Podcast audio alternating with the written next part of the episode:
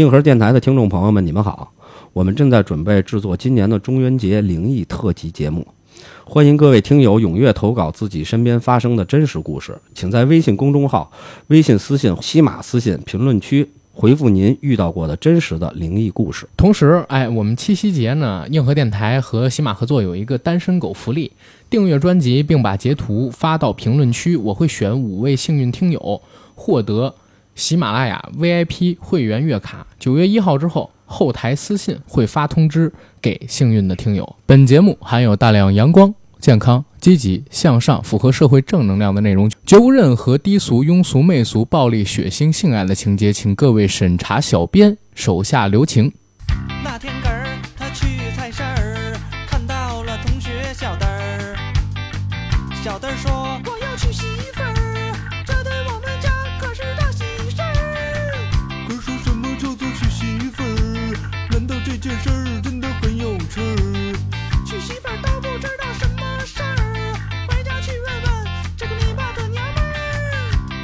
么，什么叫做娶媳妇儿？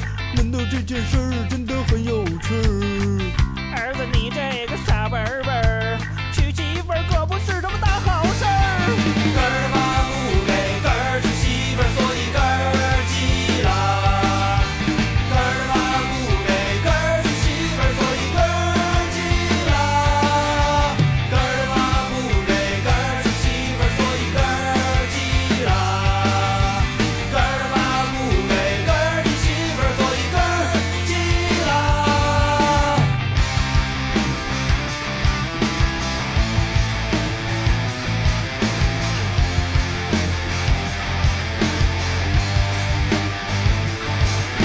本期节目包含部分粗口，或会引起部分人士的不安，请谨慎收听。Hello，大家好，欢迎收听我们这一期的硬核电台“人不猥琐网少年”，我是主播阿甘。大家好，我是老叶。非常高兴呢，能在空中和大家见面儿，又录制我们“人不猥琐网少年”的节目。然后这期节目呢，老叶来到了我们的录制现场，掌声欢迎啊！哥，你这有点儿有点哎呀，怎么说？有点儿一日不见如隔三秋的意思。为什么呀？因为你看，咱们周六不是去喝酒吗？对啊，对吧？然后周六现在是周三，大概三天没见，但是我感觉你好像比前些天要老了不少。老了吗？有，就是整个人憔悴了不少礼拜一做了一个胃镜，啊，做胃镜对，然后我说是被深喉了，然后昨天做了一个肠镜，我说被爆菊了嘛，练着两天，一天被申猴，一天被爆菊，啊，然后昨天都没怎么吃东西呗。都没怎么吃，特别嗯特别清淡。我一个肉食类动物，然后一直不让我吃肉，不让我吃辣的。昨天做肠镜的时候，我还问主治大夫，实在给我疼的不行了，问大嗯夫，我说大夫，我说有没有这种做完肠镜以后男的被掰弯了的？然后大夫特严肃的看着我，说什么是掰弯了？我说哦，那我说你要不知道就算了。那你去检查胃镜跟肠镜干嘛？我就想排查一下身体，因为疫啊情不是已经快要结束了嘛？我觉着啊，啊，快要结束了，然后结束以后，我得为了我未来的爱情、事业、爱情亲是情什么的，得努努力了。不是你竟还为爱年轻嘛情，你去查肠镜，去查胃镜，我有点有点怪，你知道不吗？我得排查一下，排查一下，排查一下有没有病。啊，有没有病？我天，我以为你应该得做个 X 光，看有没有结石什么的，这是为了爱情做准备。你这查个肠镜、胃镜的，那我直接应该查那个吓着我了能力这一块儿怎么样，对吧？那也没问题啊。从哥这个发型就看出来，肯定是没有问题。说回咱们刚才的话题，嗯，我为什么说一日不见如隔三秋，你有点憔悴呢？实际上这是个梗，我在点你。你是想说昨天吗？对，因为你在周六的时候跟我说，周二晚上你组了一个 party，啊，是吧？而且是单身趴，在鼓楼那边一酒吧里边。然后，如果不是昨天我在北影节看了一天的电影，啊！好像是阿蒙吧，然后跟我说要不要去，我说我明天排不出来时间，他周一晚上问的我啊，啊排不出来时间，要不然我也过去溜溜了。然后我感觉今天找你的时候，你这十点才起床，是不是昨天晚上也是很忙碌啊？所以今天显得很憔悴，顶着这个硕大的黑眼圈就过来给我们录东西了。不是我我我我必须得嗯向承认一下错误啊！我本身确实是这个说这个昨天有一个 party，嗯，但是呢，这个我临时爽约，我啊临时爽约，你没去？我没去。包括阿蒙也跟跟我昨儿给我发微信说：“哥，那个你那活动是一人多少钱？”我说：“哇，我说这么专业吗？”我说：“我说我其实我组那 party 就是能叫一堆熟人过去，但并不是那种收收钱类型的，你就自己买你自己酒，但只不过是一大大堆熟人约的那一天，大家在一起见个面，聊会儿天儿，玩会儿游戏什么的。不是你没理解那个阿蒙。啊，阿蒙这种人啊，他问你多少消费是吧？不不，他问你多少钱，不是问 party 多少钱，啊，他可能认为你这片 party 啊，就是怎么说呢，有点不正规的意思，然后可能是问你其他的费用，就好消费你知道吗？就好消费。然后这种 party，如果我昨天没事儿，我就真去了，啊因为真的特别无聊。昨天无聊，昨天特无聊，你知道各个饭馆都爆满了吗？就因为爆满，所以我特无聊，你知道吗？哦，我跟你这么说，昨天我的安排，上午在那个身影看了一场电影，然后昨天中午开始，一直到晚上十二点二十还是三十，我一直都在这个永安里的英皇国际影城。为什么一直在永安里英皇？是因为我下午大概是三点有一场阿基拉，还有一场九点半是现代启示录。现代启示录还放的不是一百五十分钟的版本，放的是导剪版一百九十分钟那种。那要看的。对我看到凌晨十二点半左右，然后我从那边又开车回家，而且昨天没有姑娘陪我，就是昨天全天没有姑娘陪我，一个人孤单的开着车行走在北京的大街上，你知道吗？就是孤寡呗，孤寡孤寡孤寡孤寡。对 对，我我问一句，嗯，阿基拉是哪版本？阿基拉是上映版，就是最早但但是他做了4 K 的修复，而且做的那个 IMAX 的画幅，就是一点四三比一的原生画幅，他做的这么一个非常棒，而且音效是充沛的。人形变了吗？没变没变。他那个画幅，我认为应该是裁切吧，一个是裁切，再有一个是混音，他重做了一遍，那个音效特别好，阿依拉那个音效特别好。然后阿基拉本身画面就挺好。是我这边还留了两张那个北影节，然后 IMAX 定制的一个海报，嗯这个是去的挺值的。出场的时候还有人专门找我，哎呀，越说越宅男。我是头前一天联系一下，我有一朋友，他自己手里边也是有这个阿基拉的票，然后我们俩就约好了看同一场嘛，换完了场次。那是一哥们儿啊，我这一次呢跟他见面已经是疫情之后大概半年，我俩没见了。嗯，我们两个人是在下午两点一起去英皇对面那个清风厅喝了点啤酒。为什么我敢喝啤酒啊？因为我是中午到的那儿，然后晚上十二点多才走，能散酒，就喝了一瓶。不是，就你们这日子头，俩男的见面对喝酒，我们俩知道吗？我俩还录了个视频，我在视频里边就吐槽你，你说七夕节，然后俩单身汉不陪姑娘吃饭，不陪姑娘逛街。混在电影院，而且呢，俩男生约好一起来看电影，看的还是动画片儿，就越想越屌丝，你知道吗？然后我们两个人在聊天的时候就聊了一下最近的情感故事，我发现他也挺曲折，我也挺曲折，都是属于那种可能有心动的人，但是现在属于类似于求而不得，或者说正在追求的那种状态里边吧。点了两瓶啤酒，边喝边聊，俩人越聊情绪越荡，越聊情绪越荡。当然，那个视频里边好多东西我会给剪掉，如果真的上传的话，就很多东西还是不能跟大家去说，因为那哥们儿他是在剧组认识的姑娘，啊，然后那个老哥是在我和我的家乡的剧组，啊他去做美术，然后认识那姑娘，所以这个圈还很小，你知道吗？就，然后我们两个人看完了这个电影之后，他就走了，就到车里边跟我又聊了大概半小时一小时有关于这个追的姑娘的事儿。嗯，我自己一个人默默的从六点半开始打开了直播，播到了九点，因为我电影是九点十五分开场，播到了九点，然后我就去这个呃英皇里边把票取出了，坐进电影院，然后去看。最难受的是在哪儿？就这几个小时时间里边，因为车里太热，我就拿着手机到这街边上去直播，然后还吃了一碗那个煲仔饭什么的，全都是情侣，你知道吗？嗯就一对儿一对儿的情侣，都散发着恋爱的酸臭味儿，只有我怀着单身狗的清香，你为什么会说是恋爱酸臭味儿啊？就是酸臭味儿。我不恋爱的时候就那是说恋爱完了以后酸臭啊。呃，没有，人家从电影院里出来，能有什么恋爱完了之后的酸臭味儿啊？对吧？那应该第二天早上起清晨的时候，那我就更没眼看了，我 太丢人了。你看，一对儿又一对儿从影院里边出来，然后我自己孤孤单单的站在门口，然后拿一个破手机在那直播，特别像那种就是街头屌丝，你知道吗？嗯乞讨卖网络乞讨，当然我也没要人刷什么礼物，真的就是网络乞讨那种感觉。大七夕节的，最逗的是啥？最逗的是昨天看我直播的还有几百人。然后我、我就觉得你没问问直播，你说那几百人说你们他们是不是都都是都是单身过狗你知道吗？嗯嗯他们都跟我说，就看你直播过七夕了。我说好嘞，然后大家在那个直播间里边聊一聊，但是越聊越荡，因为你看着一对儿一对儿的就从你旁边这么走过去，然后紧接着晚上我看完了电影散完场。我看一对儿一对儿的情侣在那儿打车呀，嗯然后就或者就住进旁边的什么橘子橘子水晶啊，是吧？如家之类的宾馆里边，越想越来气，默默的抽着烟，然后开着车往家走。哎，过了一个非常难忘的七夕节，难忘吗？很难忘、啊。我问问你啊，嗯你刚才说到这个，你跟你那哥们儿谈的这个，你们俩现在的感情现状，嗯，说求而不得啊。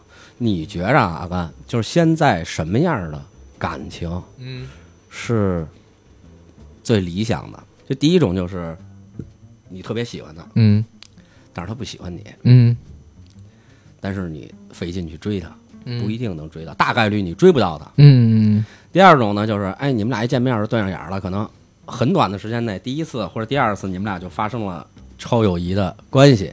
嗯第三种呢，就是你，他可能对你有点感觉，然后或者说你追他，最后能追到，但是你得花很多的精力。嗯，那你你觉得哪种是你比较向往的我先说啊，嗯有喜欢我的，啊？但是呢，我一般都不太会愿意搭这个茬儿。我这人挺贱，你说送上门的我也不要，呃，或者说不能叫送上门的我不要，就是人家特主动的那种，我就老觉得不来电，你知道吗？我老得去找这种我喜欢的去追。对，就是我得找一个我一眼看上的，然后觉得特好的，然后我去追。嗯然后也有就是对我有好感的，嗯给我发射好意的，然后嗯或者说主动撩我的。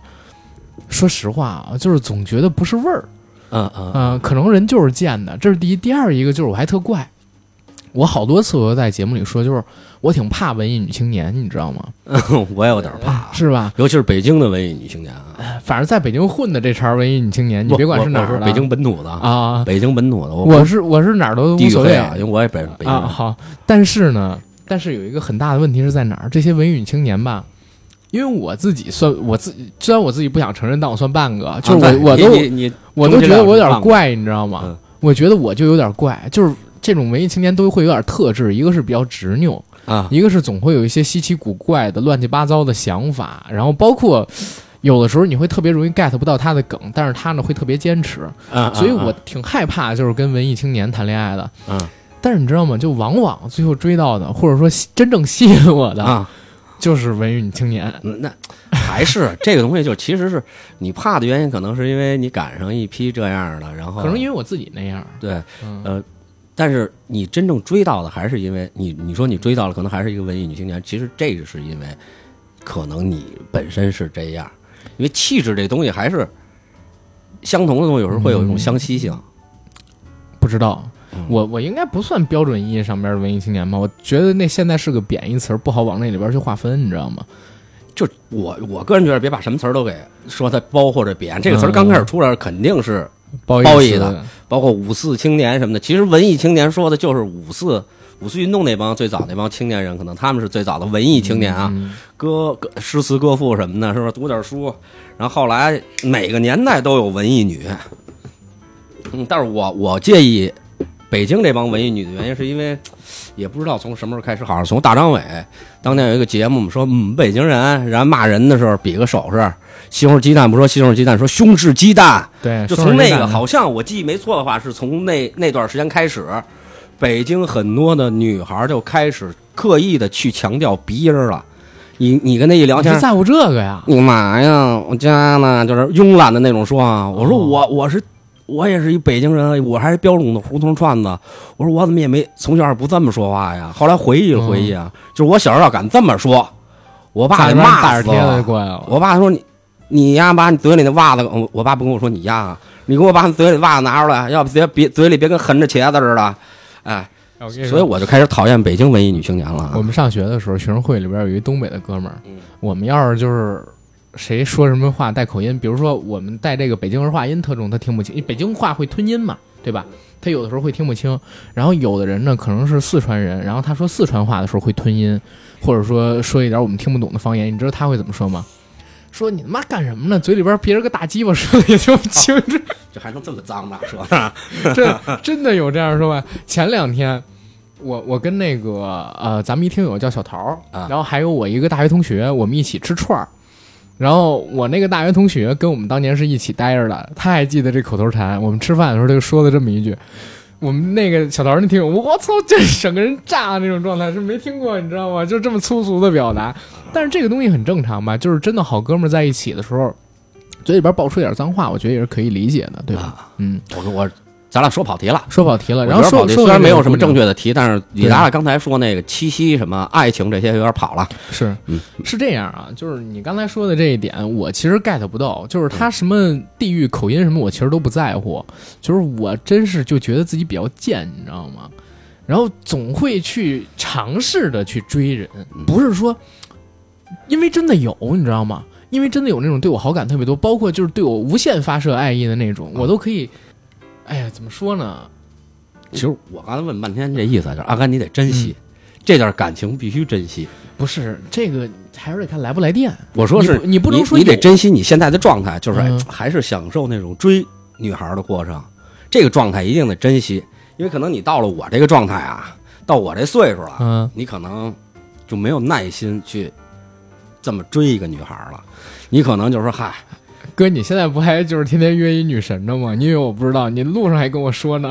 呃，这是我待会儿说心态是有转变的。当你到了一定岁数，你又变回去了。我想跟你说是前面，前面就是你三十多点儿吧，嗯三十三四、三十四五的时候，那会儿你可能享受的就是，哎，俩人对上眼了，就是我我这我这个想法还跟你跟你真不太一样。啊虽然我不是很想要小孩儿，但是我自己差不多有一个人生规划，是三十岁左右结婚，所以我不是那种就是会。就是现在还一直享受着谈恋爱状态的人，嗯我可能就奔着正正经谈，然后就奔着结婚什么的走了。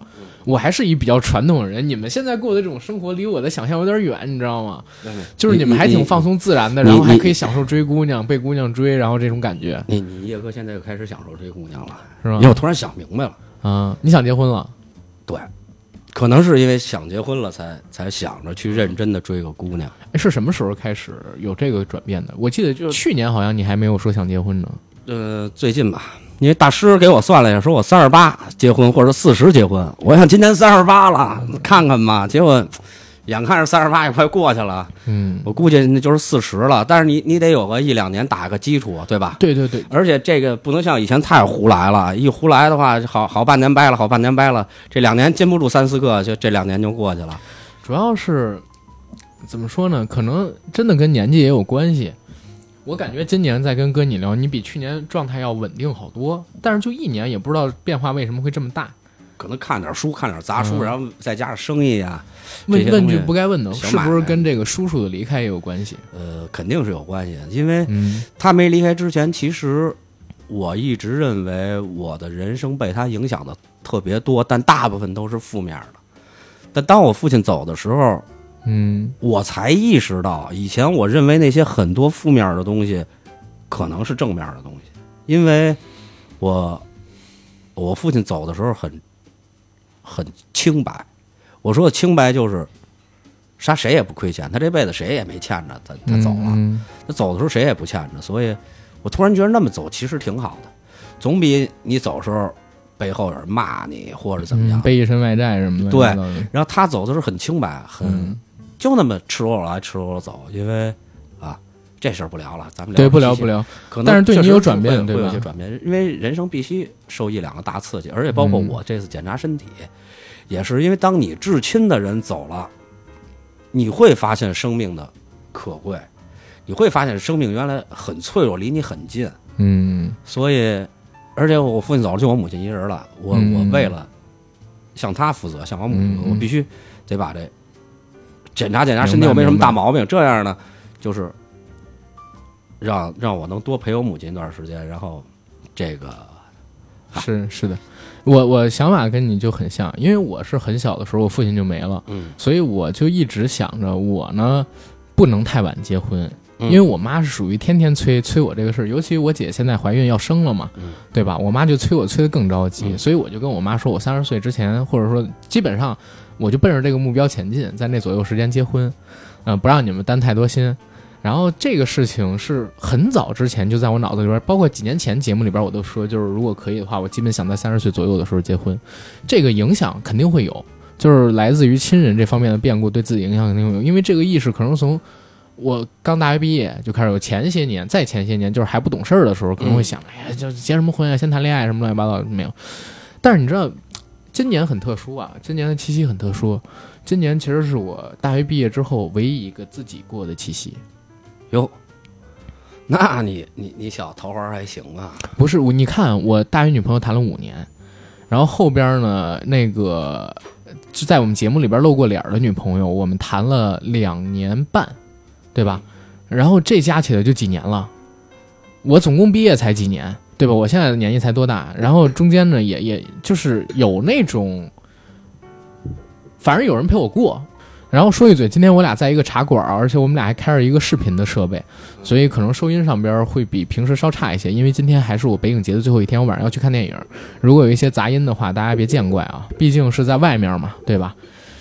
啊，所以今年你知道我这个七夕节过的呀，就心里边觉得特难受。我真的，我真的在节目里边这么说，我心里也是这么想的。我自己一个人，你想。大七夕的，而且你知道这两天，因为我还要跟我姐去产检什么的，我不是住我姐家吗？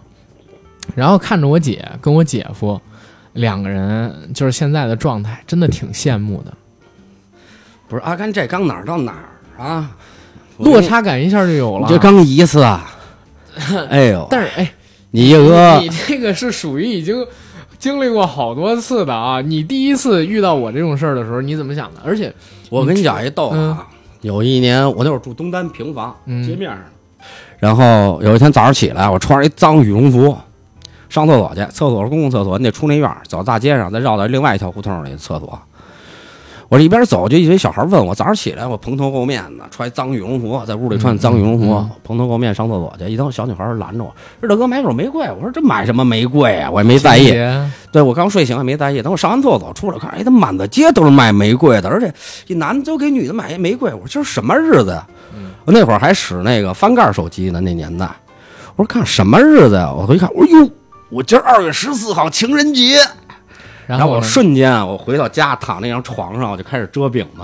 我说：“哎，也没妞陪我，哎，也没妞陪我。”我说：“这怎么办呀？”我突然想起 QQ 女友，我给她发一微信。网恋啊啊！QQ 女友多少年前？我给她发一短信。我说：“我说你嘛呢？”他说：“那个今儿可能约着朋友一帮朋友吃饭。”嗯，我男的女的呀？他说都有。我说：“嗯。”我说：“那晚上你过来陪我来吧。”嗯，他说：“行，正好去王府井那边。”但是我们得先看场电影。我说成嘞，我说没事儿，你甭管了。我说我等你。那我就一直在那屋里就玩游戏，给我冻那德行。因为我那屋没没有暖气，没炉子，平房嘛。对我老怕我我母亲让我拢一炉子，我怕煤气中毒给我熏死。我就一直没生炉子。我在屋里为什么在屋里穿羽绒服啊？你得明白，大冬天抱壶热茶。哎呦，可是我没觉得寂寞，我觉得有一种小期待，还挺好的。他来了吗？晚上还是被我骗回家了。嗯嗯，然后。也发生点不可描述的，但 特别不像你们想的那样啊。嗯，反正肯定是天雷勾动地火了，但是最后结局特别不好。然后最后结局特别不好，反正我更好奇了。结局特别不好，然后结局是什么？造成了我的心理障碍什么的啊？结局是啥？结局就是第二天早上起来，他让我送送他去去去那地铁站。我就跟他说：“我说你出我们家院门左拐，然后到十字路口右拐就到地铁站了。”我理都没理，让他走了。然后之后就不跟你联系，你这有点后来还是有点过分啊！我觉得不是，你要知道那天发生具体发生什么故事，你就觉得不过分了，就不方便在节目里说呗。对，那就有点那个被封了的节奏啊。那那行，那我就。但是我那会儿觉得，就是有一丝小期待都是特别好的事儿。嗯，我就是因为今天没什么期待，你知道吗？真没什么期待，没什么期待，那就看看书，找朋友喝喝酒也好嘛。昨天我很多朋友，他们都是。两三个男的在一块喝酒，嗯，所以你看，今年北影节它正好在七夕期间，就我就觉得还好一些，就是我可以一天泡在电影院里，而且整个七夕当天我都真泡在电影院里，我看了三场电影嘛，从上午、下午到晚上，那还挺无聊的，呃，挺有聊的。我确实看那几部电影，哇，真真的是好看。对，在这儿我还得劝一下听众里男士啊，尤其血气方刚的男男听众们，尤其这情人节啊，找朋友喝酒行，千万别喝多了，因为当年我们看着酒吧俩男的让人把胳膊打折了，是吗？嗯，俩男的喝了两斤两瓶的三瓶窝子嘎，然后被去另外一酒吧砸场子去，然后把胳膊打折了，然后从此以后在那酒吧我再也没见过这俩男的。丢人了，主要这主要是两个男的，你想大情人节的，人人就大伙是一对儿一对儿的，这俩人非跑酒吧那种一对儿一对儿多的地方，俩男的在那儿喝。嘴里拌蒜，呃，喝完了，然后又去。问题是他在这酒吧喝完了，在我们这酒吧喝完了，他去砸别的酒吧，你知道吧？然后想，为什么男人可能有时候心情就是在这种节势下，他可能想吸引大家的注意力，尤其是女性的注意力。多了，嗯多了。昨天好像朋友圈就有一桌干起来了，我不知道，昨天我看我们听友里边好像有好多单身的，而且男生居多，你知道吗？女生好像都有安排。然后我看他们朋友圈什么乱七八糟的都有，因为我那个加群的小号就是管理员的号，嗯其实有几千个我们听友都快满了，嗯，我都清过一批了。然后我看他们那个账号，大家都在晒东西，但是男生好像都是排什么在海底捞自己吃饭，结果碰一堆情侣排队，弄得我也吃不上，然后还得排号出问题，昨儿饭馆啊。好点儿的饭馆，七八点钟你过去等位还得等一到两个小时，我疯了。我真没想到，就是这一次其实可以算半个报复性消费对，对对，这次算这次算。对吧？酒店啊，打疫情开始到现在，酒店就昨天全部爆满。没错，你包括那个电影，昨天我看了一下总体票房，居然五个多亿，但是是算这个服务费的，不算服务费，四个多亿票房，应该是创出一天。你像等会儿百分之我问一句啊，电影现在还收服务费了？不是以前一直有服务费，但是以前服务费不计算到总体票房里去，哦从去年开始就是服务费也算到票房里边去了。你花钱买的没变少，没变多，就价钱没变多，但是它计算方法会显得这个票房多，知道吗？所以昨天我看了一下，就是不算服务费四亿多票房，算服务费五亿多票房，百分之五十上座啊！报复寂寞。这群讨厌的情侣们太讨厌了，确实太吓人了，真的太吓人。我因为我白天是一直在被爆菊嘛，嗯，做场景我是在被 在准备爆菊的路上和被爆菊和被爆菊完，嗯然后这这这这这是过程。然后到晚上我去出出去吃饭，哎呀，那个场景确实确实确实太吓人了。是你感觉这个城市活了，真的活了。对真的是活了。昨天满大街都是人，因为我你想，我是下午三点多看的电影，五点多结束的。我跟那哥们儿聊完是六点多，我开了直播，从七点基本上到九点，我一直在外边逛，在街上逛，在街上逛的时候，就全都是这个男男女女在走，在溜达，然后手里边好多拿着礼物的，你知道吗？揣着一小盒子，然后从根本看不到什么落单的人，我还在直播间里边偷偷给他们拍，我说：“哎，你看啊，从电影院里又出来了一对男女，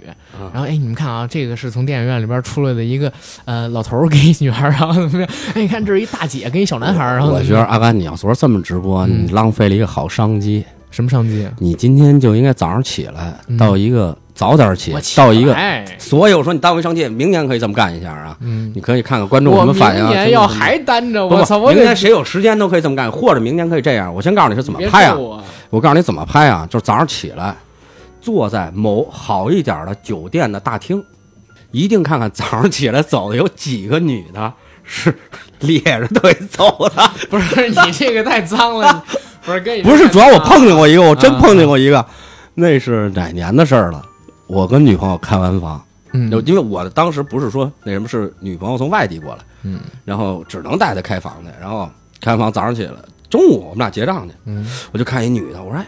这这，因为我刚开始看这女的走路特别别扭，我说这女的怎么走路那么别扭？在我越看越不对，越看越不对，我就想笑。我说我说昨晚上战火够猛烈的，我说都劈着腿走，她不是那种特明显的劈，但你明显能感觉出她走路姿势是别扭的，你知道吗？是吧？啊，这应该是那个男生呃交的第还是一个女朋年轻，友，还是年轻。那个男生交第一个女朋友，对吧？操，女生也没准交第一个男朋友，没经历过，没经历过，这事儿很正常，很正常。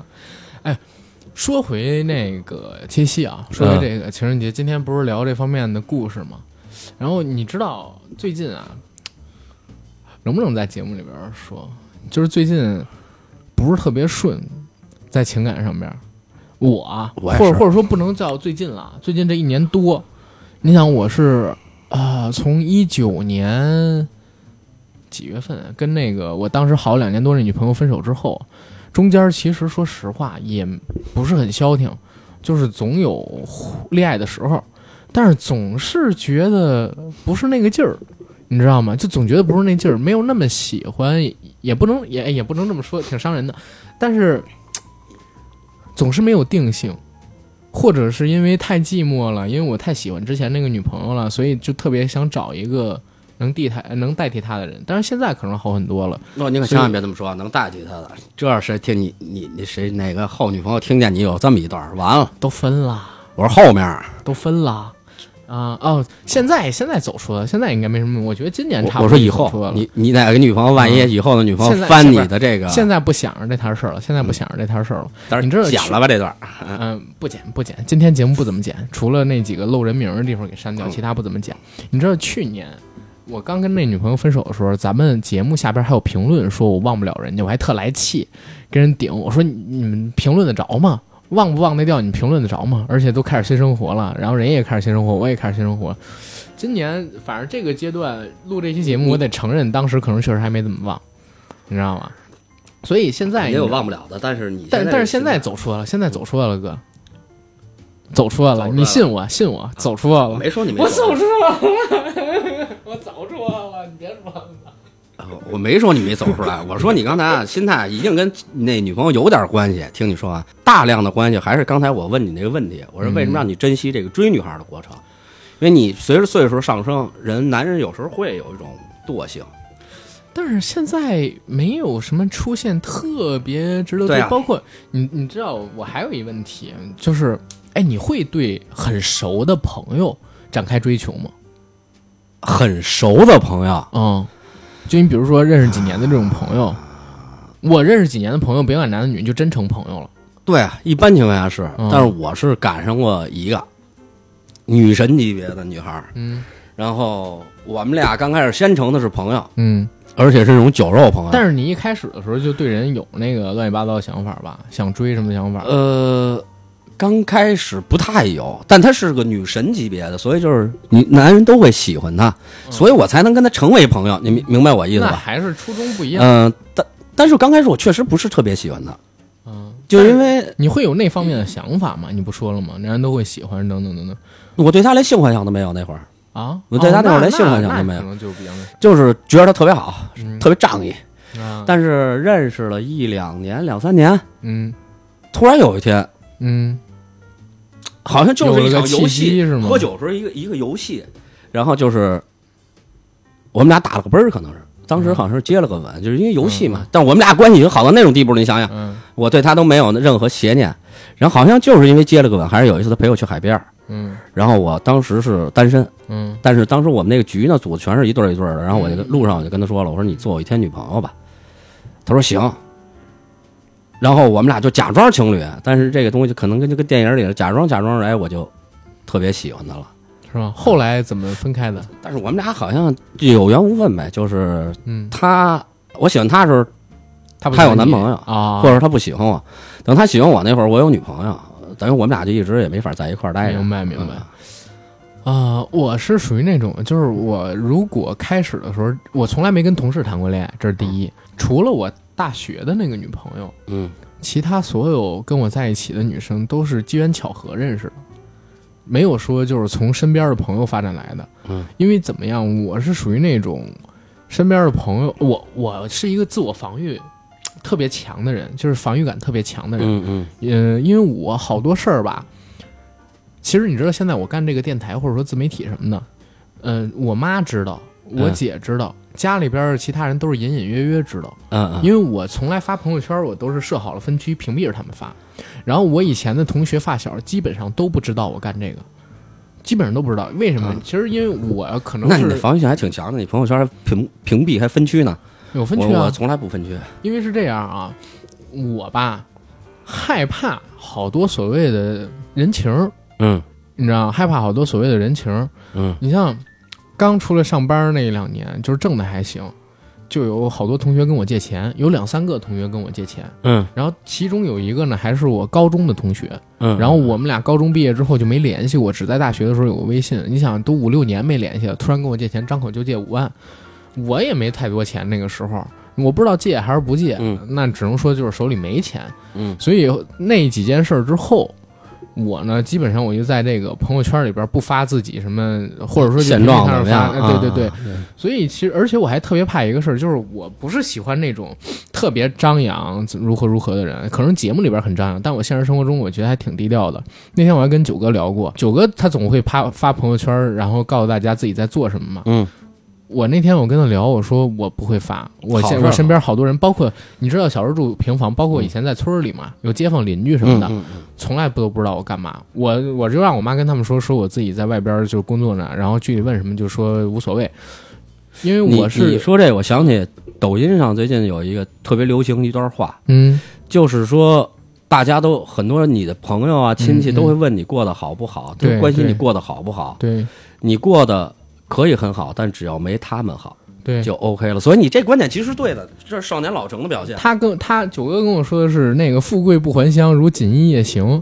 但是我的意思是，第一呢，现在没富贵，这是第一；第二呢，就是我其实挺怕，就是外边显得自己挺牛逼，然后过去求我办事儿。我特别不爱答应帮人办什么事儿，我不我不主动逞这个能，因为我要帮人答应了办一什么事儿，我就性格上边我得帮人办成，要不然的话，我觉得第一呢是对我整个人性上边的一个。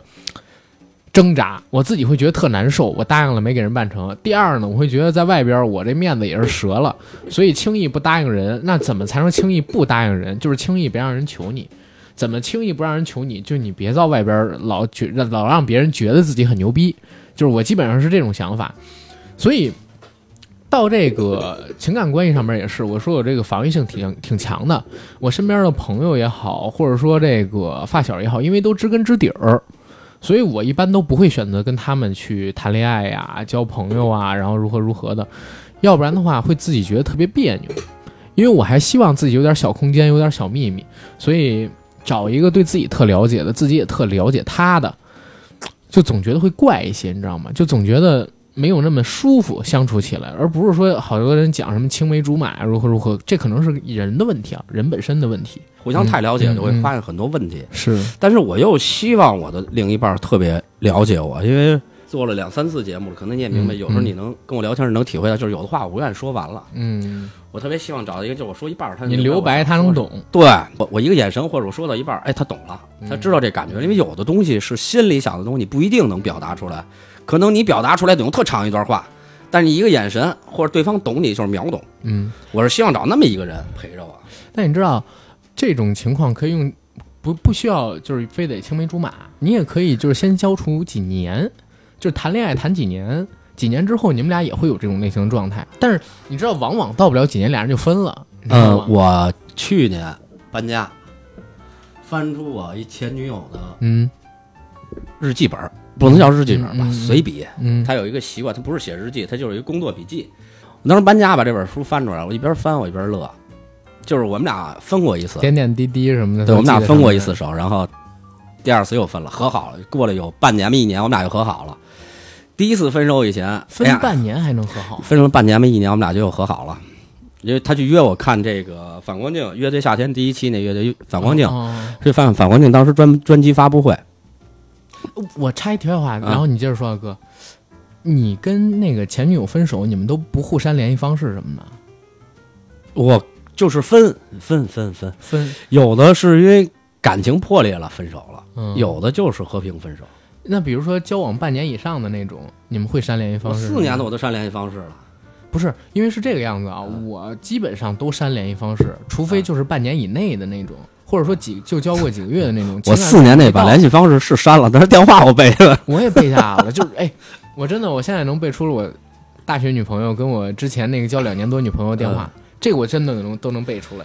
说点胡逼的，他那后来那就是我那四年那哎，我操，咱录了这么个节目，这还还以后还怎么出去混啊？我操，所以这段我基本上不会往朋友圈里再推广了，这段只能是谁也无所谓谁听了。，我无所谓。然后这个，我这四年女朋友说一题外话，她交了一新男朋友，是一渣男。因为我那女朋友跟我好了四年，所以好多很多姐们儿她也认识。嗯结果没多长时间嗯，可能过了一年，一年有一姐们儿给我打电话说：“老叶，你问问那谁谁什么毛病？说怎么了？说她男朋友一直在打电话缠着我，说刚开始说要给我介绍一工作，结果呢就一直缠着我，各种给我打电话，还给我另外一姐们儿也打电话，说那谁谁都都疯了。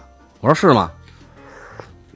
我说甭管了，这事儿我来。嗯嗯，我就因为我背下我那女朋友电话了，我就给打过去了。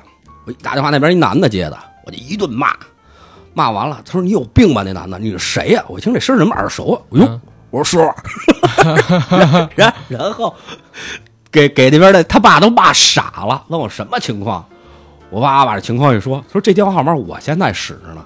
啊，说那边反正出了不少事儿，我就我就想跟你说，其实他电话我是背来了，虽然不占联系方式，明。白明白明白，这这个这可以理解。但是你知道我当时其实挺挺讨厌的，我说你跟我分手了，咱俩分手了，你找一好点儿的，就找一嘚渣男也是没谁了，真的是你知道吗？你知道吗？其实说实话，就是你分手了就分手了，但是你呢，如果说咱说实话，咱都是感情动物，有点良心，也希望人过。我从来，反正我自己不是那种，就是跟他分手了之后，希望他过得特不好。虽然我希望他过得没我好，但是我真的也不希望就是他找一个特差的，没没，我那会儿嗯还是希望他找一个比我好的，是吗？嗯，找一比我牛逼的。不是，你不会觉得这样你心里特难受吗？我我希望不难受好，你但是我不希望他过得比我好，我很自私，你知道吗是？这样想的，你知道我为什么希望他找一个比我好，最好越牛逼越好。假设啊，他跟我分手了，找一马云，啊，那你知道你什么感受吗？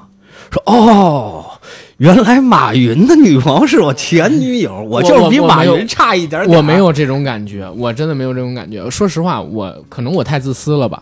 我希望她过得好，但是我总希望就是自己能比她那个男朋友哪方向强一点。啊，你知道这样的话，就是还还还就是心里边能舒服一点。要是她又找一男朋友哪儿都比我强，我就是可能我还有一个心态，太炸了。就是女朋友好时间长了，可能就觉着，哎，这女的是不是没那么好？我所以他跟我分手，我希望他找一更好的。我会在追的时候自己问自己，嗯，你知道，因为是这个样子，其实两个人在一起之后啊，你会发现两个人身上各自都会发现各自身上各种各样的问题，对性格上的、生活习惯上的，其实对方有时候是你自己的一面镜子，他能照出你很多问题。没事儿。但是你在追的时候，尤其是刚在一起那段时光，你眼里边基本上只能看到好的，然后所有东西都被忽略，所以往往在追的时候，会告诉自己，他其实没那么好吧？是不是因为我现在求而不得，然后我会把他就是想象特别美好？包括昨天我跟那哥们儿我俩聊天的时候，他一直在讲他追的那个女生嘛，然后我也问他，我说哥，就是我跟你聊了大概一小时，你是跟我说这女生哪儿好哪儿好哪儿好，会不会是因为？你现在没追到他，你把他给美化了。其实身上也有一些问题，然后嗯那样，他也没否认。他不是美化，是嗯不是不是美化？就是有美化的成分在你嗯里面，嗯是因为很多问题他发现不了，是，你明白我意思了？你知道吗？眼睛很眼睛现在是一片的。不不不是屏蔽了，嗯，是他问题发现不了，是说白了，这这这女的卸了妆什么样，早上起来什么样，你们俩生活中什么样，然后譬如那个再亲密一点，他什么样，这些他都不知道。嗯，你知道我见过最尴尬的事儿是什么吗？而且交朋友，男女双方都会端着啊，多少都对有端着。我最尴尬的一次是怎么样？我正在上大号，我当时一个女朋友推门进来了，然后我们俩都特尴尬。就是其实还是要有空间，但是你要明白，就是见过你这样一面的那种，对吧？见过你这样还能继续爱你的，对，对对，所以就分了嘛，对吧？可能就是因为这个分了。你说这个，我想起那个段子，不是这个俩俩人在一块儿互相放屁，拿脑袋拿被子蒙对方脑袋吗？就真的要能做成这样，还互相爱，我觉得那真是真爱了。这这种事儿我们常干，我们常干什么？我特别介意。是吗？我我可能是属于我年轻的时候，大了以后老 老了以后好很多。我年轻时候特别介意这女孩在我面前就是哦，女生跟我这么干的很少，我就经常会跟在我面前女生开不小心撇个撇个风啊，然后打个嗝啊，哎你玩过那种游戏吗然后？睡觉打呼噜啊什么的。你玩过那啊种游戏吗？就可能是我太太太太太幼稚了啊，就是故意憋一屁，然后跑跑到他身边，用手在后边捂着，然后放一下，噗，然后塞到鼻子这儿去。你玩过这种游戏？不是你你找的都什么女朋友啊不？是，就是我觉着就是以前我的女朋友我要这么做，玩嘛，会让她故意生气。会让她故意生气，就是你说这种拿被子然后蒙人然后放屁，那个我没干过，但是我干过这种类似特别幼稚的游戏，可能因为我这我这个人那你是完全没有偶像包袱。你你应我是什么偶像？我没有，你应该比较了解我吧？就是咱们也接触挺长时间的，我真是属于那种就是稀奇古怪的想法，然后会特别没大没小、没溜儿的那种，就是可能玩游戏，可能也比较。有时候比较认真，但是跟他在一起，跟那个我自己女朋友在一起的时候，会忘不了相对不是嗯我好多任务都这么玩过这种类似的游戏，你知道吗？就是我就是这样一人，不是我真的不会这么玩儿。你比如说上学的时候，呃，然后跟我们班里的都不是女朋友啊，就是比较好的女生，哥哥妹妹的那种，我会假装晕倒，会假装晕倒，然后跟人玩的时候可能会啪憋一屁，然后哦那种同学之间有可能。女朋友也会这样，女朋友从小就有偶像包袱啊，是吗？啊，哦，那那可能就是人跟人真的不一样。真是这样。就是我上初中的时候，可能你女朋友让你骑过大树吗？没有。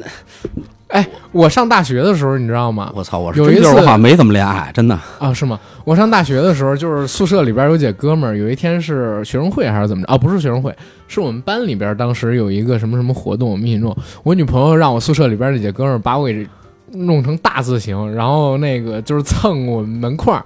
蹭门框就是以前咱玩那叫骑大树、凑大树嘛，对吧？你玩过这个吗？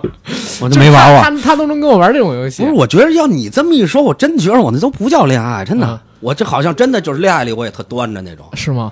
我每一任，我、这个真的就是人。但是我有点羡慕你啊！我必须说，我现在有点羡慕你。我觉着十几岁、二十岁的恋爱，好像十几岁的恋爱就应该那样，你知道吗？？我现在是，哎，我告诉你是这个样子啊，人好像只会找一种风格的人做自己的另一半儿。啊啊！那呃我你你这么一说，我明白了。我会发现，嗯就是我每一次就是让我心动的女孩，她有一些特质都非常像，你知道吗？不是不是什么前任的影子走不出来，而是说她们每一任里边就是，或者说每一个我心动的女孩里边，嗯，好像我找那些都是比较会古灵精怪一点儿的，虽然文青，但是有点古灵精怪的那种，有点奇妙的小想法之类的。我是是说我喜欢的女的都不古灵精怪，还是说我周围就没有你说这种女孩儿啊？我不知道，这个我不知道，这个我真不知道我。得回，没事，你先说你的，我回忆回忆。你你包括我找女朋友，我都平时的话，我也不是很喜欢她们化妆，就是素颜在我身边挺好。哦，我嗯我想起来了，可能是因为你那个年代，毕竟你是九零后，啊，好吧，所以你你可能10岁嘛赶上对古灵精怪的女孩较多。我这个我毕竟是八零后，我的同年级的还有那也不对，我有九零后女朋友，那也没有这种古灵精怪的呀。那我不知道，我真的不知道因。为你说完我还挺挺羡慕你，觉得挺好玩的，对对对我觉得我也觉得挺好玩的，就是俩人都有一个小女孩在你面前。天真烂漫着，哎，你包括你们开过这种玩笑吗？就是以前有一个段子说，这个一对夫妻嗯遇到抢劫的，嗯抢劫的为了让这对夫妻证明自己相爱，就是让他们俩就是呃大大号，然后把嗯对方的屎吃了。嗯，然后等到他们俩互相这么干了之后，俩人开车走，那个互相埋怨对方拉的太多 是吧？太太说我要跟你离婚，男人说为什么？说你不爱我。男人说为什么？你要是爱我，你不可能拉那么多。就是我我我我好像这就这种玩笑，我也会跟就是呃我另一半开，不是我我我的另一半好像老都会开这种玩笑吗？不是都就是我跟他们好时间长以后，发现他们不禁逗，就你偶偶你偶尔想跟他开个玩笑，然后他就当真事儿跟你急了，会这样。呃、我我交往一半，你知道会有什么样的情况吗？嗯就是开始跟他开玩笑都都不禁逗，嗯，后来呢说真话，他妈的还当我是开玩笑，你知道吗？因为我太爱逗人了。但是我干过一件事儿啊，就是早上起来女我预计着我女朋友快到我家了，我会把这个坐便器，因为那会儿我一人住，我会把坐便器的那个，因为我我有一个习惯，我上厕所坐便器把那个就是那个第二第二层那盖儿我也给撩上去啊，啊，我是直接坐在那个，你不是有洁癖吗？我是有洁癖，但是我擦特别干净，自己家的洗得特别干净。啊、但是我会把那个撩上，因为我一人住，明白吗？多凉啊！呃，对，我就是享受，因为以这个必须给你说一个原因啊，是因为我以前住平房，嗯平房是没有坐坑的，啊，它只有蹲坑然后搬到楼房里很长时间，我不习惯呃，这个是有的。坐坑，你知道吗？我我甚至见过有的人会把那个第二层撩上去，然后蹲在马桶上对，但我为什么是要把那撩上去呢？是因为你的括约肌打开的程度会比那这个，个不不不要不啊不要再展开说了啊。看着然后所以呢啊，就是我女朋友知道我这个习惯，然后我会把那个第二层那个板儿给放下来。嗯，但是第一个板儿打开，第二层板儿放下来，然后把我的枕头呢，把我床上的枕头呢，拍出两个坑来，我会看我女朋友的反应。啥意思？我就假设我就会蒙她，我说开一个小玩笑，嗯就是现昨天晚上其实有一个女的在这儿留夜了，过夜了，啊。而且他来他真发现了，就两个，我当时两个嘛，三个小细节，我明白这一下发现了。你当时是模拟在你床上睡了另外一个人，对，就是一个女的在我这儿过夜。啊，然后你还特地把你上厕所的那个习惯给隐藏起来了，对给改了。啊。我就想看她明白了。细不细致，但你知道女人的细致啊，真的就两三个小条件，她就嗯。看出来了，嗯。然后他信了吗？脸当时就掉下来了，啊脸当时就掉下来了。他进门一分钟之内脸就掉下来了，嗯然后我就看着他乐，然后他问我乐什么，我说你是不是觉着，我也把这几点跟他说了，我说你是不是觉着这儿有一女的过夜？他说嗯，我说为什么？是因为马桶盖第二层放下来了，这个枕头边上一坑呃，视频前、手机前跟这个音频前的听友朋友们、观众朋友们学到了吗？下次要是你女朋友抓到你出轨，你就像叶哥这样处理，知道吗？不是，我就就当时真，我教他们就装成真的，啊你知道吗？装成看那个我当时真的是装的啊，就是为了测试一下女朋友当时对我，不是对我，或者说就我想看看女人到底有多细心。那那会儿上大学呢，还。你这种我没这可能是我开过最晚最重的玩笑了，也最好玩的玩笑。你你这种我没试过，我跟你讲啊，我是恋爱之中非常专一的那种人，嗯，就是我我哎，我不跟你开玩笑说，一八年，嗯，上半季儿的时候，我跟我当时还有谈的恋爱啊，然后你知道吗？有这个有人给我发这个黄片，女生啊晚上啊你知道吗？然后我直接跟他说：“我说我女朋友在旁边呢，啊，不要给我发这种东西了。”然后就这样，谢谢大，晚安晚安。嗯，我会这样，而且我会把这个事儿跟我女朋友说，我是属于这样一个人，就是我还是比较就是这，所以我不太会开你说的这种玩笑，但是我那种就随便开，你知道吗？但是我我我在哎，我也标榜一下自己了。嗯我在爱情里面的时候，我有女朋友从来不胡来，嗯我从来不胡来。是你都分的比较快，但是有时候情况我没有，我有四年的，有有有两年两三年的，就是有一种情况，阿甘你发没发现？其实后来我跟好多男的沟通过啊，大家统一有这么一个共识，就是当你有另一半的时候，嗯你周围会有很多女的贴你，主动的倒贴你，就是有好多条件不错的啊。会不会是因为你跟这个女生在一起时间太久了，然后本来你不跟她在一起，也会有这些女生就是呃对你有好感，嗯，听我说完。发生在这段时间里面，听我说完啊，后来我推论了一下，我先跟你讲这条件没说完呢，嗯就是你有这女朋友是好多女的贴你，有有条件不错的妞还是什么的。有一天你跟你女朋友掰了，比如你你今天你们俩掰了，或者你有一段时间你打算分手，了，你就想，哎呦完了，我说总算摆脱这棵树了，我可以冲向树林了。。结果你突然发现，嗯，你们俩只要今天掰了，明天你再去约这些女的，不是约不出来了，要不就是男朋友了，要不就是这些女的不喜欢你了，就瞬间这些女的都没了。我没有这种，就是我跟好几个男的聊过这种情况，嗯他们说啊，好像是这样，真有这种情况，好几个男的赶上过，这哥们儿都赶上过这种情况。我们说这是为什么？刚开始想的是不是命运这里面比较奇妙，嗯就是无形，就是冥冥之中有这么一股命运这东西。嗯，但后来想了想，可能不是，就是这群姑娘想毁你，毁掉你，不是，是你知道为什么？吗？就是男人有女朋友的时候的状态。和你没女朋友的状态是呃两个状态。对，不一样。男人有女朋友时状态表现出更多的是自信，对对，嗯是有的，是有的。他对一些单身的女性是有吸引力、致命吸引力的。哎，你这么说的话，还确实是有的。就是男生在有女伴的时候，跟没有女伴的时候，他的这个自信程度确实是不一样。而且你当时你周围你你你你旁边女朋友条件越好，你表现出的气场越强。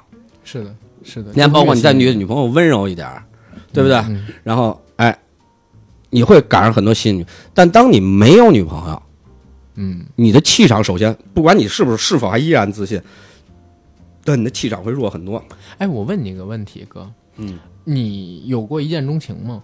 啊，太多了，真的假的？真的。哦，你，最近女神我就是一见钟情。我我不知道我算不算一见钟情啊？我都是可能说见了这姑娘之后，第一面有好感，然后呢，我就会尝试着跟他多多接触，然后开始追求。但是但是没有过那种就是特别强烈，一眼就觉得哎就是他了。你那种也不是吧？你这种也不是，就是所谓一眼看上就是他了，必须要追到他，跟他谈恋爱或者跟他结婚什么的。有啊，一眼看上就是他了。昨天，但是你知道一嗯见钟情这个东西特别讨厌，一见钟情基本上，这个你最终的结果百分之九十都是失败。你知道昨天那个跟我看电影的老哥跟我分享了一下，我靠，我觉得我特别羡慕他，嗯，就是他认定了那个姑娘，俩人还没在一起，他就认定那个姑娘了，嗯觉得就是这姑娘是要跟他走完下半辈子的人，就非常上心，嗯你知道吗？就是我从来没有过这样的。那你有什么羡慕？他的？他追到了吗？不是我从来没有陷入过，就是在追到前被陷入过一个这么深的感情里边，觉得后半辈子就是他，然后要为了追到他或者跟他在一起，要如何如何如何如何，没有，从来没有过。可能可能我对一个姑娘有了好感之后，嗯我就发起攻势，当然我攻势也比较猛，然后可能一个月俩月我们就在一起了。那你待会儿给我讲讲你怎么追姑娘？其实你叶哥嗯确实不太会追姑娘。不可能，我真的不太会追你谈恋爱肯定比我多多了。我反我我为什么告诉你一见钟情的结果百分之九十或者百分之九十九都是失败告终？就是有有经验，就是我不会追姑娘，真的。我其实说实话，嗯我感觉我就是比较敢，嗯就是比较赶。但是这样啊，就是我觉得本身口条好，就是语言表达能力或者说文字表达能力好是一方面，啊就是跟人聊天啊，然后跟人发那个微信文字的时候，呃，可能可能会比呃普通的一些朋友们表达的更通畅一些，然后嗯修辞手法好一点，会让人觉得浪漫什么的，这是一个。第二一个呢，就是我比较敢，就是发射自己的好意。嗯，因为好多人你知道是死在哪儿吗？是死在就是有了好感吧，他也不说。我是属于那种，就是如果我喜欢或者说我想追一个女孩，我会很快就跟她表达好感，最多就一个月吧。嗯，然后在这一个月的时间里边呢，我也会做一些什么出的约的出去吃饭啊等等事儿，她或多或少也会感受到，就是我可能对她感兴趣、有意思，想追她。要不然的话，你平白无故老约人出来干什么？对吧？女生又不是傻子，人家大多数人，我觉得百分之九十九，你连着约了三次，又都是单人类的东西，都会觉得你对他有点好感。嗯嗯嗯然后你只要你敢跟他去表白，只要你敢跟他去表白，只要你敢跟他发射好意，其实最少百分之五十吧，对吧？有一半儿他能接受，一半儿不能接受。其实我没追到的姑娘也挺多的，对不对？只不过大家只看到了我追到的那些姑娘，相比于我追到的那些姑娘，其实我发射过爱意的，然后追过的姑娘更多，对不对？只不过其中很大典型就是那种大面积撒谎。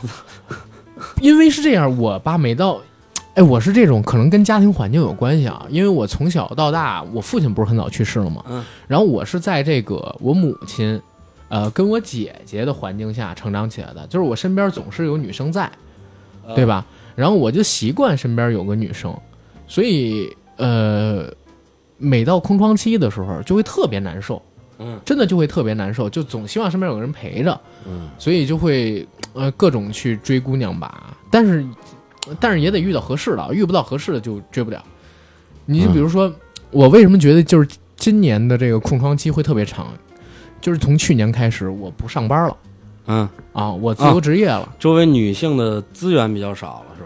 就是很少有能够认识这个优秀的又是陌生的这个青年女性的渠道了。嗯啊嗯因为你想，我自从不上班了之后，基本上天天在家里录节目，也就晚上出去跑个步、健个身什么乱七八糟的。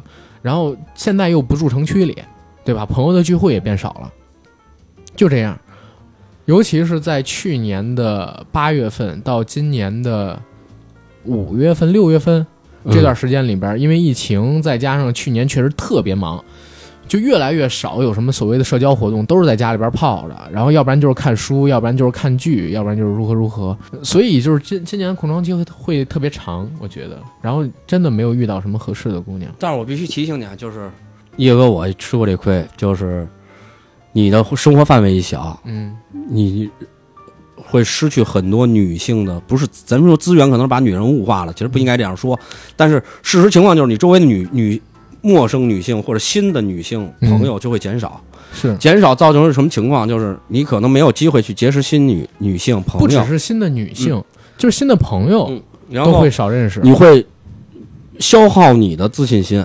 有一段时间，你会认为自己哎有点一无是处，或者怎么样？你知道，今？年我遇到一个你特别，呃，就是特别让我丧的事儿，嗯啊、就是反正就整个人都要崩溃了的事儿，就今年遇到的。然后那段时间就是整个五月到六月，状态太差了，每天晚上睡不着觉，压力大，然后天天就患得患失，嗯想各种各样的事儿，然后觉得自己是不是有问题，如何如何。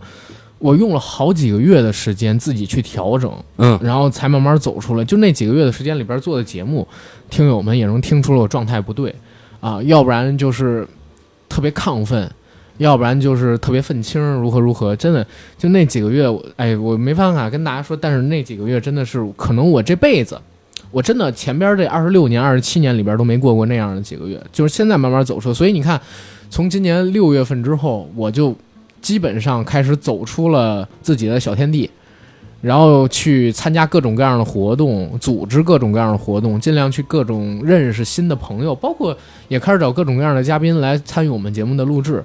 应该多这样，对，就是还是要多接触新环境。然后这一年这疫情吧，也是因为疫情给我圈在是吗这？儿了，没办法，你天天在家待着也是待着。你主要是开饭馆吗？我开饭馆，反倒给我圈在饭馆里了。你是啊那那去年一年我开饭馆真的是给我圈在那儿了。你不每天晚上都去鼓楼喝吗？开饭馆的时候我真的不去，啊，我唯一就是周末回趟家就是陪我妈嗯，待一会儿，陪老太太待一会儿。然后基本上真的是没什么新环境，就是因为疫情这一次，从春节前春节头一天出腊月二十八、二十九回回家，然后然后到疫情到现在为止，因为在家待着无聊，我就开始参加各种朋友的局啊，还有什么的，反倒认识了很多不同的女性朋友。然后不只是女性啊，咱也可以在大范围说认识陌生的朋友。你看，你参加我们这个聚会，你还认识了就是一群新的朋友了，对不对？男性朋友认识的少啊，好吧，可能一两个。啊，因为我是特别怕什么，因为今年遇到那个事儿嘛，然后我呢就多出了几个特别急迫的想法。第一呢，就是想快点挣钱；嗯，第二呢，就是扩大一下自己的交友圈儿，对，别让自己在陷在之前的圈子里边了。然后第三个呢，真的就是积累积累自己的人脉，因为因为遇上了事儿嘛，就感觉自己能应变的渠道太少了。嗯，多个朋友多条路，所以实际上是想从这个方向上边帮自己拓宽一下渠道。其实这这个事儿，其实现在回想起来也是好事儿。对，啊所以什么事儿我不能告诉你啊，男人还是要走出去。对对对，就是什么事儿不能告诉大家，但是这个事儿遇到了之后，其实也给了我不少的契机，去让自己变得更好。对对，然后回到这个呃七夕的问题上边来，恋爱的问题上边来啊，不能说今年这个七夕节了啊，其实今年就是给我不少在这方面的一个启发。哎，你知道人啊，突然之间长大。去年或者说就在几个月前，我的想法都不是现在这个样子，好像这几个月突然之间，整个人的一些观念都改变了，你明白吗？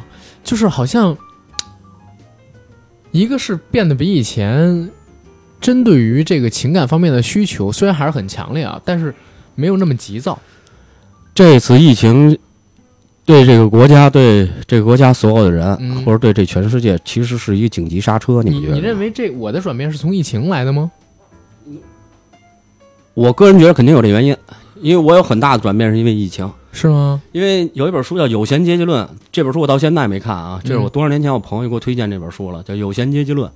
然后，而且其实包括尼采什么的，昨天晚上我看了一个公众微信公众号，嗯包括尼采评价，就是现代人太忙碌了，太忙碌了，而是为了某些物欲物质欲求忙碌，而丢失了很多优雅，包括文人文的东西，丢失了很多，因为大家没有时间去思考。嗯所以我突然想起那本书叫《有闲阶级论》，我说是可能有段时间该去看看了。但这次疫情，我为什么说它是个刹车？首先，你发现疫情里面，可能全中国年轻人里百分之六七十可能学会做饭了，这就是一个特好的东西。其实做饭这，我本身是开饭馆的，我也会做饭，但做的不是很好。嗯但是做饭这东西确实是个享受的过程。我还不是因为疫情，我觉得大部分不是因为疫情。我觉得我这个态度上面的转变，一个是，哎，可能也有疫情的关系，因为几个月时间在家里困着，然后想说，但最主要的不是这个，最主要的还是因为我遇到了事儿，然后我开始整个重新审视我过去这二十几年做人做事儿的风格呀，然后呃，过去这二十几年里边我的一些行事方法，嗯、包括我开始整个回溯。这么说不太好，反正就是这这个事儿呢，对我影响比大。我是因为这个事情开始重新思量，包括对情感这一块儿，我在重新思考之后，呃，也觉得自己不成熟，也觉得自己不成熟，然后开始想更成熟的去思考问题，嗯，然后开始有了现在这些转变吧。至于所谓的，嗯，呃咱们就说这个七夕节很难很难受嘛，对吧？嗯，然后没有人陪着，也找了相对而言比较好的一个方式，就比如说去看电影，去补充一下自己心中的寂寞。真的啊，昨天我在电影院里过得挺开心。我觉着啊，只有看到七夕节没人陪着看电影儿，啊，是最没劲的。不，我想去找人陪，都陪不到。你可以出去猎艳去不，因为你弄不到票啊！我我不是我是北影节的票，嗯哪年其实都是我自己去看啊，嗯，对吧？你北影节的票，你你哪儿那么好抢？说到搭讪，我真的跟各位说，我从来没搭讪过，或者说除了因为工作，或者说呃一些，反正因为情感关系，我想主动跟一姑娘认识，我从来没有主动搭讪过。我。我搭讪都是帮别人搭讪，嗯我自己一般就是哎看这个，比如酒吧什么看这姑娘确实不错，嗯嗯，嗯但是确实是不善于搭讪，你明白我意思吧？嗯，但是我偶尔会犯病，反正就是喝喝点酒以后，没喝多啊搭讪啊？不不不是搭讪，就是我临走了，嗯我突然觉得哎这姑娘 看了人家一晚上了。得表示表示，冲人招个手啊，微笑一下来走。但一般这种情况下，这个女孩会报以微笑，然后走了以后，可能有在那儿的朋友会说：“说你是怎么情况啊？你为什么不跟那女的要微信？”我说：“为什么要要微信？”说人都冲你笑了，也冲你招手了，都回应你，你为什么不留微信？我说：“我就是我冲她招一下手，笑笑，就为留一个美好的回忆。不，我觉得是一个美好的回忆，因为但是我不认识这种我会加微信的啊，就是如果在那个朋友的局上边儿不是来了个跟我们这个完全不一样，都不认识，跟我们这桌完全啊不认识，都不认识就酒吧里别的桌的女孩，或者说夜夜场里别的地儿的女孩。呃，那我也可能会留。我说的是陌生的，我就走过去跟人搭讪，从来没有过。就是然后陌生的，就是我我不会留啊，我只是为了让他记住我就完了。哪怕那么一瞬间，他记住我了，OK，我就走了。那你也没留联系方式，对我不留是就只是那让他记住我想让我想让那女孩后悔去，为什么不主动跟我搭讪？你想的太多了，哥。那个姑娘说：“哎，这神经病，幸亏他妈没跟我要微信，要不然怎么拒绝他也？没准还这么想呢，我靠。哎呀，反正不管怎么说吧，不管怎么说吧，你比我得勇敢，在这个认识陌生姑娘、跟陌生姑娘交往这块，比我要勇敢。没没没没，我都我真的都得从就是呃朋友的局上边，或者说或多或少见过一两面，或者说朋友介绍，或者说自己因缘际会，呃接触到的工作上边也好，什么的也好，呃才能跟人家有后续的沟通跟交往嗯，啊，从来不会有主动陌生的人，然后跟人如何如何发射好感，不太会，从来不会跟陌生人主动发射这种好感，一般就是。陌生人加我微信啊，或者说如何如何，因为其实挺多的嘛。但这个时代需要你去大胆，男孩儿要大胆，嗯男人要大胆的去示爱，这个是没有错的。那个跟陌生人示爱很怪呀、关键不怪，而且不不够了解呀、因为你你 QQ 上，然后像什么 APP 上认识人，不都是陌生人吗？你为什么就能跟人大胆的搭讪？啊！你说的是这种啊？不是，我现实生活中也是要这样的。我我是这样啊，我从来我基本上不主动加人，嗯除非有事儿，基本都是人加我，人家加我之后，因为有很多听友他会加我的小号跟大号嘛。加完了之后，绝大多数情况下都是发一个笑脸之类的，或者说奋斗的表情，我们的交流就结束了。然后他每年会在春节左右的时候听到我一条语音祝福，基本上是属于这样的一个状态。我我我我会这样的，我会这样的。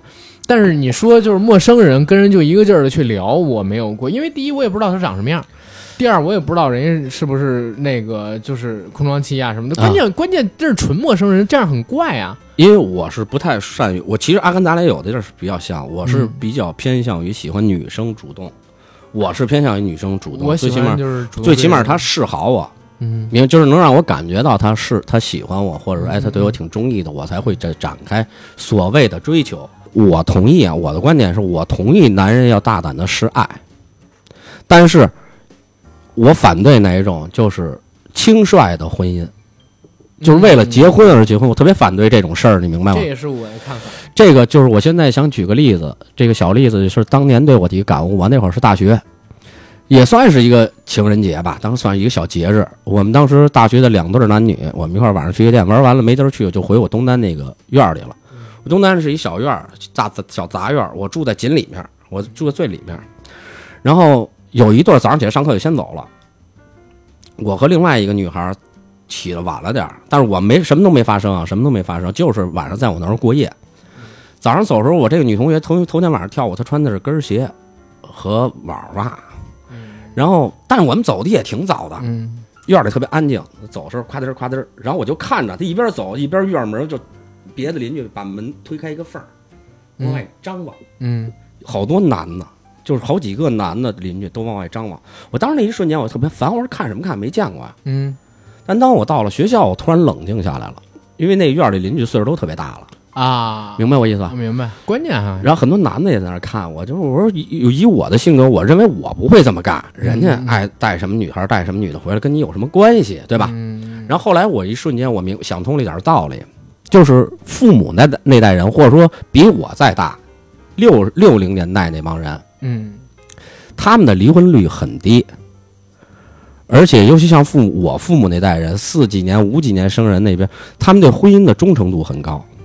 而咱们这代人可能因为经验太丰太丰富了，也就是诱惑多了，嗯诱惑多了，可能哎一山望着一山高。对，所以我刚才我我建议就是大家男人女人都应该大胆的去尝试爱情，在结婚前都应该大胆的去尝试，嗯，但是一定是不要轻率草率的去结婚，为了结婚而去结婚，这种会造成，因为你既然结婚了，当着办婚礼了。过一辈子，当着那么多人，你发誓，那问说你爱他吗？我愿意跟陪陪他陪他一辈子，不管生老病死怎么着。你既然当着那么多人发誓，这个东西誓言它就是誓言，你不能轻易的去，最后结完婚又离婚，而且真的是要考考虑原生家庭和这个嗯有孩子独生家庭对对对，一定要为孩子考虑这些，而且结了婚是有社会影响，你是不是一个家庭了，很多个家庭，是还好，跟你聊聊天，我感觉通畅了很多，你知道吗？真假的？真的，我昨天过得其实挺，就是不是我告诉你是这个样子，就是昨天我在看电影的时候都特开心，但是电影结束之后，我自己回了呃我姐家嘛，然后因为要带产检什么的，我就自己在楼下呀，啊，我还真是抽了两根烟，然后到楼上之后，我我也没我也没进屋睡觉，我在客厅里边看那个《这就是街舞》最新一集，因为周六我没看，太忙了。三点多我还发了个朋友圈，然后才进屋睡觉。为什么不进屋睡觉？就几个事儿一直困扰着我。嗯，你知道第一个事儿啊，是自己就觉得自己年纪大了，不是以前二十啷当岁，马上就要奔三了，这是第一点。然后第二一点呢，就觉得晚上一打开朋友圈，全都是成双成对的，心里边又苦寂，这是第二个。嗯，第三个是什么呢？第三个是确实到了我姐家吧，然后感觉人家现在这个状态挺值得我羡慕。我又回想我姐他们好像二零一五年结婚的，就是我这年纪，甚至比我这年纪还小一岁的时候，你知道陷入那种深深的失落感。